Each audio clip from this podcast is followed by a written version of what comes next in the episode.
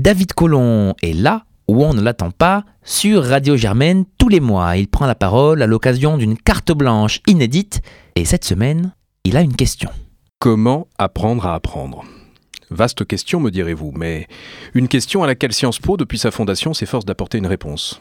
L'instruction, écrit Émile Boutmy en 1899, doit proposer d'inculquer à l'élève l'art de bien apprendre et la passion de bien savoir, de faciliter la libre manifestation de sa vocation intellectuelle et le libre développement de ses originalités natives, de tremper sa volonté par un exercice réfléchi et un commencement d'habitude de la responsabilité.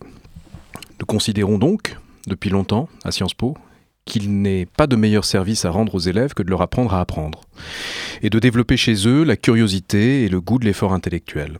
Cela se traduit notamment dans nos enseignements par une somme d'attitudes, d'aptitudes et de compétences attendues. Or, Aujourd'hui, nous disposons d'une vision profondément renouvelée du processus d'apprentissage, grâce notamment à l'essor de l'imagerie cérébrale et de la psychologie cognitive expérimentale. C'est un sujet qui me passionne, à la fois en tant que prof, en tant qu'auteur et en tant que parent.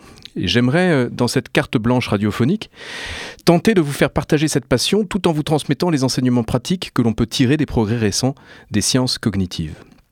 Car j'ai acquis la conviction que l'un des principaux facteurs de réussite scolaire et universitaire est le fait de connaître son propre fonctionnement cognitif, ses propres processus mentaux.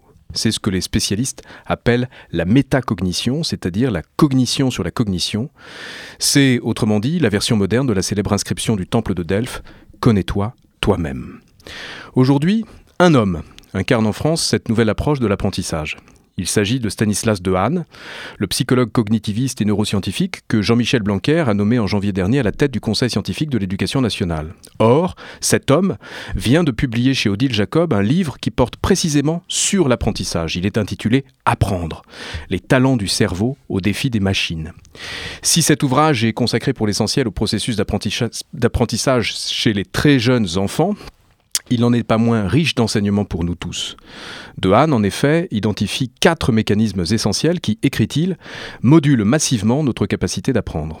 Le premier mécanisme est l'attention, qu'il définit comme un ensemble de circuits neuronaux qui sélectionnent, amplifient et propagent les signaux auxquels nous accordons de l'importance et multiplient par 100 ou par 1000 leur représentation en mémoire. L'attention, en d'autres termes, permet de sélectionner et d'amplifier une information pertinente l'enjeu pour chacun d'entre nous, est donc de bien orienter notre attention et de surtout ne pas nous laisser distraire par une avalanche d'informations ou de signaux d'alerte. À l'ère numérique, alors que de nombreuses études mettent en évidence un raccourcissement de notre niveau ou de notre durée d'attention, il s'agit donc de réapprendre à faire attention.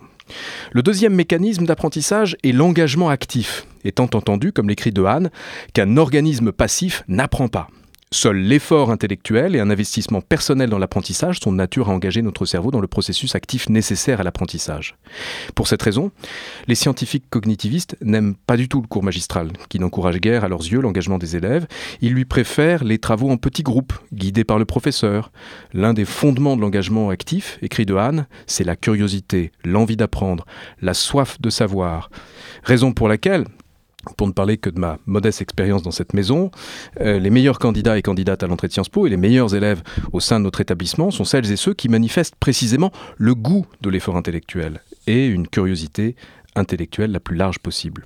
Et si, d'aventure, vous n'êtes pas encore très curieux ni désireux d'apprendre, rassurez-vous, figurez-vous que notre cerveau, votre cerveau, peut sans mal vous aider à le devenir.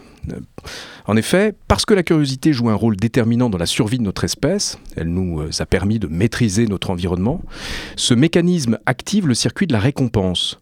Euh, la curiosité libère la dopamine, ce neurotransmetteur associé à toutes les récompenses et dont la fonction est précisément de renforcer les activités utiles pour la survie de notre espèce. Bref, exercez votre curiosité, engagez-vous dans l'effort d'apprendre, et vous ressentirez bientôt les effets bénéfiques de la curiosité sur votre organisme. Le troisième mécanisme d'apprentissage est le retour sur ses, sur ses erreurs. Autrement dit, il faut se tromper pour apprendre, et apprendre de ses erreurs pour progresser. Le cerveau, écrit de Hahn, n'apprend que s'il perçoit un décalage entre ce qu'il prédit et ce qu'il reçoit. Le cerveau est une formidable machine statistique qui émet constamment des hypothèses sur le monde qui l'entoure. Sans euh, des signaux d'erreur et de surprise, euh, ce cerveau nous conduirait à persévérer dans l'erreur. Errare humanum est, perseverare diabolicum, dit l'adage. L'erreur est humaine, l'entêtement est diabolique. Mais les signaux d'erreur ne sont pas toujours suffisants, car de nombreux biais cognitifs nous conduisent à nous convaincre aisément d'idées fausses. Il faut donc également que notre cortex opère correctement un retour sur erreur en ajustant ses hypothèses à partir des messages d'erreur qu'il perçoit. Cela est naturellement plus facile pour un cerveau âgé, qui a opéré de nombreux retours d'expérience, que pour un cerveau jeune en phase d'apprentissage. Et c'est la raison pour laquelle, dans le système scolaire, la qualité du retour sur erreur peut être considérée comme l'un des facteurs déterminants de la réussite scolaire et universitaire.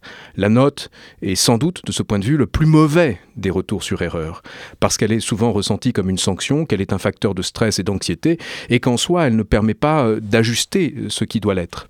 Les appréciations qualitatives, en revanche, sont un puissant levier d'apprentissage. Enfin, le dernier mécanisme d'apprentissage est la consolidation. Il s'agit tout d'abord de favoriser le processus de mémorisation, et De montre dans son livre que le fait d'espacer les apprentissages et de tester régulièrement ses connaissances peut y contribuer.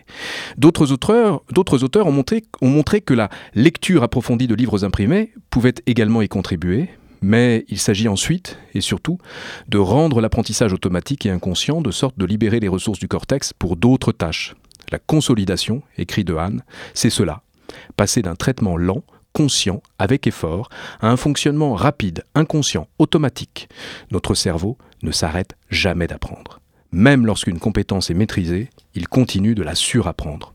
Et dans ce processus de consolidation, le sommeil joue un rôle clé, puisque à chaque cycle de sommeil, notre cerveau consolide ce qu'il a appris en état d'éveil. Bref, à tout âge, le sommeil améliore l'apprentissage. Bien apprendre, c'est donc d'abord bien dormir. Stanislas Dehaene conclut son, livre par quatre slogans que je vous invite donc à méditer. Concentrez-vous totalement, participez en classe, faites des exercices, profitez de chaque jour et chaque nuit. Voilà. Il est temps pour moi de vous laisser à votre sieste ou à vos décharges de dopamine. Je vous donne rendez-vous dans un mois. J'essaierai de répondre à une question brûlante. Internet rend-il bête?